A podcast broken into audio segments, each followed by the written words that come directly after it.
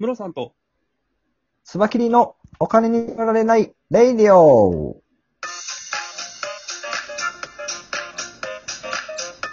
この番組は元野村証券の営業コンサルタント、ムロさんと、テクニカルアナリストのスバキリがお送りするお金と経済のことについて話す番組です。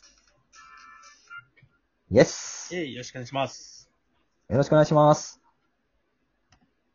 東京さん、ちょっと今日は、あれなんですよ。はい僕の方から話題を持ってきたんですけども、はい。あの、アメリカに Facebook っていう会社、あの、まあ、もちろん、もちろん皆さん結構使ってる人も多いと思うんですけど、はい。上場してるんですが、ここの会社の株価がですね、はいあの、ここ数日で大きく下落してますけど。いやー、僕ね、はい Facebook の株主なんですよ。あ、そうやったんですね。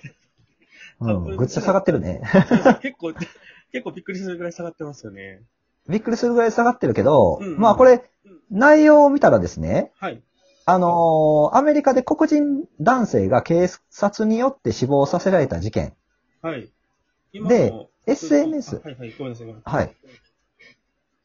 なんかその、暴力的な投稿やめようよ、言うて、ツイッターでね、ぼあのー暴動とかが起きないように、はいツイッター社は言ってるんですけど、うん。Facebook は一貫して、もう、言論の自由だから、うん。そんな検問しないよ、と言ったところで、うん暴力を助長するということになってるらしいんですよね。うんうんうんうん。そうですね。それの影響で、結構、あれですよね、あの、大手の会社さんが広告を出すのやめるみたいな動きになってるみたいですね。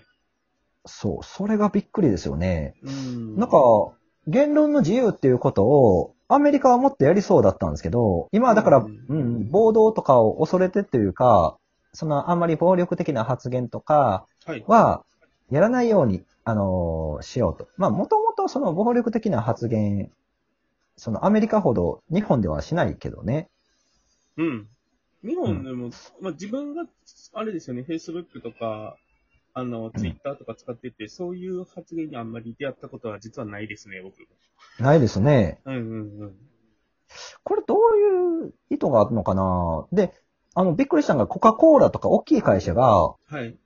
Facebook で広告出すのやめたって言ってるんですよね。うんうんうんうん。なぜなら、その、暴力とかを自重するから SNS がと。うんうんうんうん。うーん。これでもあれなのかもしれないですね。こう文化的な背景ももしかしたらあるのかなと思ったのが、あのー結構やっぱりアメリカって、そのいろんな人種の人が住んでたりとか、あの、いろんな経済の層の人が住んでたりとかするので、その差別だったりとかに対する意識ってすごい強い文化なのかなと思うんですよね。うんうんうん。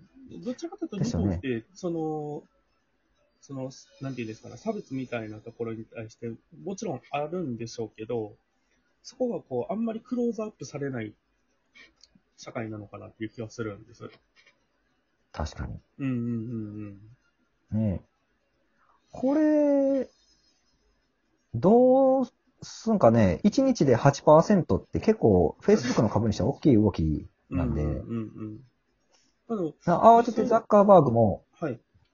なんか表明してますけど、そうですね。あの、検閲ポリシーみたいなのを更新しましたっていうので出てますね。ねえ、有害なコンテンツを禁止してますよって元からみたいなうんうんうんうん。感じですけど。さあ。流れが良くないんでしょうね。多分アメリカに今暴動とかが起きてて、コロナもめっちゃ流行ってて、うんうん。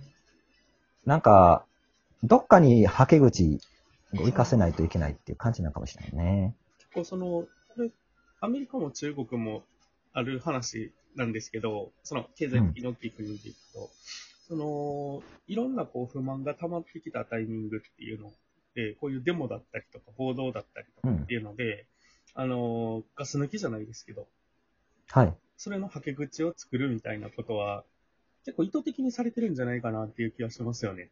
ああ、なるほど、なるほど。うん。特にあの、Facebook はあの、リブラっていう仮想通貨を作ろうとしてて、はいはい。今き結構アメリカの中央銀行と揉めに揉めてるんですよね。うんうんうんうんうん。あ、でもそう言ったら、モロさんの言うそのはけ口にされてるっていうのはあるかもしれないですよね。うん、結構今回、その、あの、黒人の差別っていう流れの暴動っていうところに対して、あの、トランプさんってそんなにこう、まあ、これは見方にもよるのかもしれないけど、そんなに積極的にこう介入してないというか、はいはい。それをこう止めるっていう方向に動いてないような気がするんですよね。うんうん。なのでうん。、それはコロ、コロナからそっちにはい。意識を活かせてるのか、うんうん。まあだからずっと自粛自粛で溜まった鬱憤をそこで晴らさせようとしてるのか。うんうんうんうん。そういったひょっとしたらもしかしたら働いてるのかなっていうのはちょっと、なんかずっとこう相場を見見てきた人間としては感じるところあるんですね。なるほど。うん。これ、Facebook の広告のでかい会社が抜けるのは Facebook には痛いですよね。なぜかっていうと広告収入のみの会社だから、うんうんうんうん。サービスでお金取ってないじゃないですか、Facebook とかってそ。うですね。うん。だからよく Facebook って、あの、テクノロジー会社やと思う方多いと思うんですけど、プラットフォームの。うんうんうん。広告会社ですからね。そうですよね。これ結はい構その決算見ると、えって思いますよね。うそのん。Facebook ってあの SNS のところが設けてるんじゃないのっていう、全然その SNS なんて話出てこないですもんね。決算のところは出てこないです。出てこないですよ。まあ、だってそれで、で儲けようと思ってないと、そこに、そこ、それを広げることによって、広告を載せるプラットフォームを広げてるっていうことですからね。うんうんうんうん。うんそうだから広告主が逃げるのが一番痛いよね、うん。今、コカ・コーラ。これ言ってしまうとあれですもんね。テレビでいうスポンサーさんがいなくなっていってるような状況ですもんね。そう、テレビ会社だったらもう番組続けれないよねっていう状況ですよそうですよね。ね。うん。うんうんうん。そうなんやな。この流れは結と構はいえ、続いていくんですかね。うん、これだからツイッターとフェイスブックで今二極化してて、ツイッターはだから暴力的な投稿にはこれ暴力的ななんとか含まれてまして、ラベルを貼っていくっていうのをしてるんですけど、はい。フェイスブックはそれをしなかった。うんうんうん。だからそこが分かれ道になったみたいですけどね。うん。なるほど。あの、逆に言うと、そういう対応を今後していきますよっていうので、うんうん。その株、あの、広告主の人たちも、あの、まあ、そこの改善がされたっていうことで戻ってくるような動きになってくるんですかね。うん。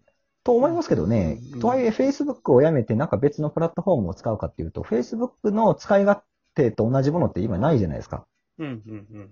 そうなんですよね。はい。実は Facebook の広告枠ってめちゃめちゃ価値があるっていう話を、これ今もそうなのかな、以前聞いたことがあって、うん。それこそあの、Google が広告のプラットフォームではトップなんですけど、うん。Google ってわざわざ広告枠として Facebook の広告枠買ってるっていう話を聞いたことがあるんです。ああ、なるほど。はい。もうダントツで Google が1位のはずなのに、Facebook の広告枠に関しては、そこに買って、あのー要は広告を Google 側から出しても、効果があるっていうぐらいの価値があるっていう。うんでもね、Facebook の広告ってすごい、あの、的が良くて、はい。僕、クラウドファンディングのプロデュースしてるじゃないですか。はいはいはい。そしたら Facebook の広告、クラウドファンディング関係ばっかりなんですよね。おー、なるほどなるほど。僕がそういうことをしてるのを知ってるんですよ、Facebook は。あなるほどですね。やっぱ記事でのどういう言葉が出てきてるとかっていうのを蓄積してわかるんですよね。うんすっげえなと思って、Facebook 僕のことを理解してると思って、うんうんうんうん。広告をフクラウドファンディング、しかも、僕が普段見てないクラウドファンディングのものを出してくるんですよ。ああ、なるほど。こういうのもあるんやで、みたいなんで。えー、それ興味で見る、みあるから見ちゃいますよね。そう、見ちゃうんですよ。まあ、それでだんだんね、余計に、あ、こいつこれ見よるっていうのはなるんかもしれんけど、はいはいはいはいはい。すごいですよね。うーん、その精度が。精度がすごすぎて怖い。確かに。ねうん。え下手したら僕がね、あのーどの食べ物好きなのかとかも知ってるかもしれない、Facebook はね。ああ、確かにそうですね。うんい。や、このなんか個人個人に対して広告が、あの、違うものが今表示されるじゃないですか。あはい、その人にはい。適したものを表示するっていう、この話をちょっと実は深掘りして、したい気はするんですけど、これ話しだすとまたちょっと長くなりそうなんで、これはまた今度にしておきます。うん。まあ結局でも、だから今のこの Facebook の株価が下がってるのがどう見るかですけど、はいい。や僕は一時的な下げだと見てますね。Facebook っていうものが、ここから先利用者がどんどん少なくなるようには思えないので、そうでしょうね。今利用してる人はもちろん利用し続けるでしょうし、で、そこの人たちに対して、Facebook が今まで貯めてきた個人情報だったりとか、その広告の精度を上げるためのデータっていうところの価値が変わるわけじゃないと思うんですよ。うん。うん。なので、そのスポンサーの企業さん、あ要は、えーと広告を出してた企業も、やっぱり今の状況だからこそっていうので動いてるとは思うんですけど、またいずれ状況が落ち着く、もしくは Facebook がきちんと対応してくれってなれば戻ってくるんじゃないかなと思いますね。そうですね。はい。まあでも、やっぱすごすごいよね。今、だからアメリカはそういう、なんつうかな、黒人問題に対してすごい過剰に反応する状態ってことがわかるから、うんだ。から、まあ、あの、アメリカの SNS では絶対に黒人の文句今言うなっていうところですよね。そうですね。ちょっと気をつけていった方がいいとこなんでしょう。はい。ねえはい。というところで、はいはい。今回は。Facebook の株が暴落というところで、まあ、一時的なもんだと思いますが、ここからまた Facebook の株、僕株主なんで、あの、注意して見ておきます。そうですね。僕もちょっと追っかけてみとくようにします。なんか動きがあったら共有していきましょはい、そういう感う。じで、はい。頑張りましょおはようございます。う。よろしくお願いしまよろしす。くお願いします。